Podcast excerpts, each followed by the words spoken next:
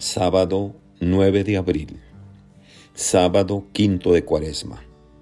Evangelio según San Juan. En aquel tiempo, muchos de los judíos que habían ido a casa de Marta y María, al ver que Jesús había resucitado a Lázaro, creyeron en él.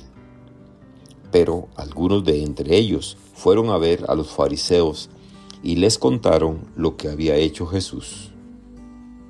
Entonces los sumos sacerdotes y los fariseos convocaron al Sanedrín y decían, ¿qué será bueno hacer? Ese hombre está haciendo muchos prodigios. Si lo dejamos seguir así, todos van a creer en él y van a venir los romanos y destruirán nuestro templo y nuestra nación. Pero uno de ellos, llamado Caifás, que era sumo sacerdote aquel año, les dijo, Ustedes no saben nada. No comprenden que conviene que un solo hombre muera por el pueblo y no que toda la nación perezca. Sin embargo, esto no lo dijo por sí mismo, sino que, siendo sumo sacerdote aquel año, profetizó que Jesús iba a morir por la nación, y no solo por la nación, sino también para congregar en la unidad a los hijos de Dios que estaban dispersos. Por lo tanto, desde aquel día tomaron la decisión de matarlo. Por esa razón, Jesús ya no andaba públicamente entre los judíos, sino que se retiró a la ciudad de Efraín, en la región contigua al desierto, y allí se quedó con sus discípulos. Se acercaba la Pascua de los judíos y muchos de las regiones circunvecinas llegaron a Jerusalén antes de la Pascua para purificarse buscaban a Jesús en el templo y se decían unos a otros, ¿qué pasará? ¿No irá a venir para la fiesta? Palabra del Señor. Gloria a ti, Señor Jesús. Reflexión. Hermanas y hermanos, el enfrentamiento entre Jesús y los judíos o sea, entre Jesús y los fariseos y sumos sacerdotes, ha llegado a su punto culminante, un punto donde ya no hay retorno. Ya no se trata de polémicas sobre la ley, ni amenazas o de ataques como intentos de lapidación, más o menos espontáneos. En el Evangelio de hoy contemplamos una reunión oficial del más alto nivel, donde se toma una decisión en toda regla y se dan las instrucciones para su cumplimiento. Es curioso, paradójico y trágico que el motivo final de la decisión de darle muerte sea el hecho de que Jesús ha devuelto la vida a un hombre, a Lázaro.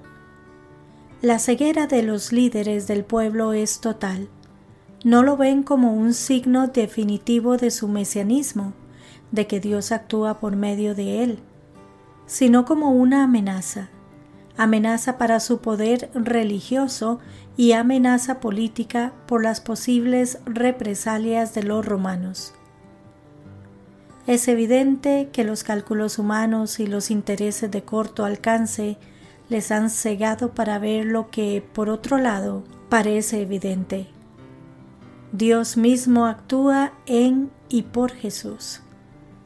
El evangelista, que siempre juega en dos planos, el de la comprensión meramente humana y la de los planes de Dios, como diría el profeta Isaías, mis pensamientos no son sus pensamientos y mis caminos no son sus caminos. Ve en las palabras del sumo sacerdote Caifás que pronuncian la sentencia de muerte de Jesús, un oráculo profético que trasciende por completo la intención del sumo sacerdote.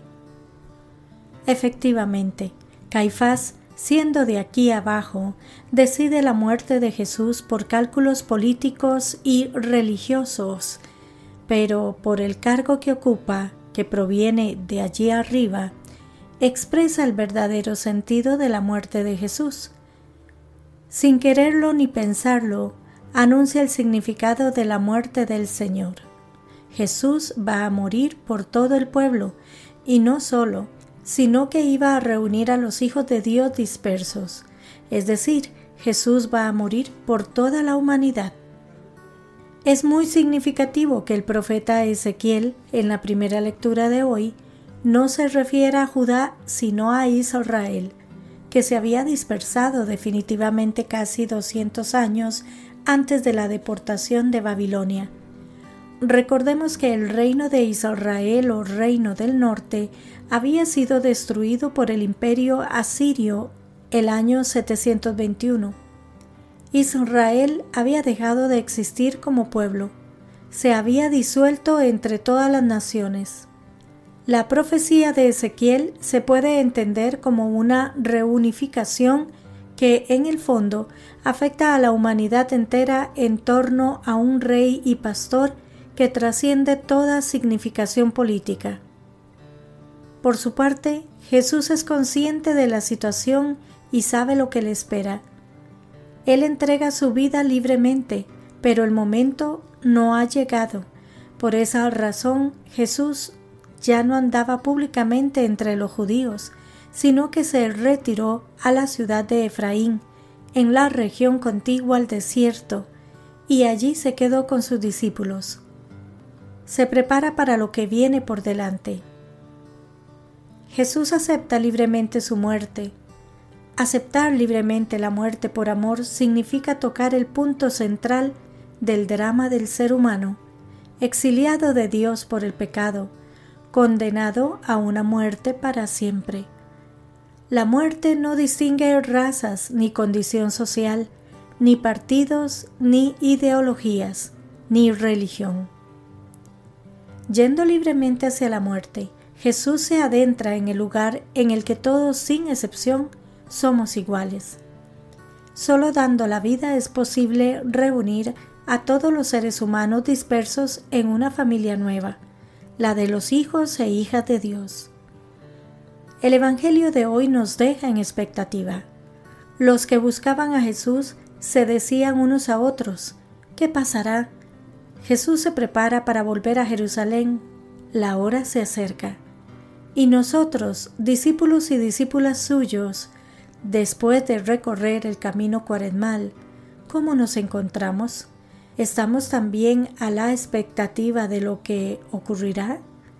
¿Estamos preparados para acompañar al Señor en su pasión y muerte, para ser testigos de su resurrección? Mañana, Domingo de Ramos, nos adentraremos en la Semana Santa, el acontecimiento más importante y decisivo de la historia de la humanidad. Que Dios los bendiga y los proteja.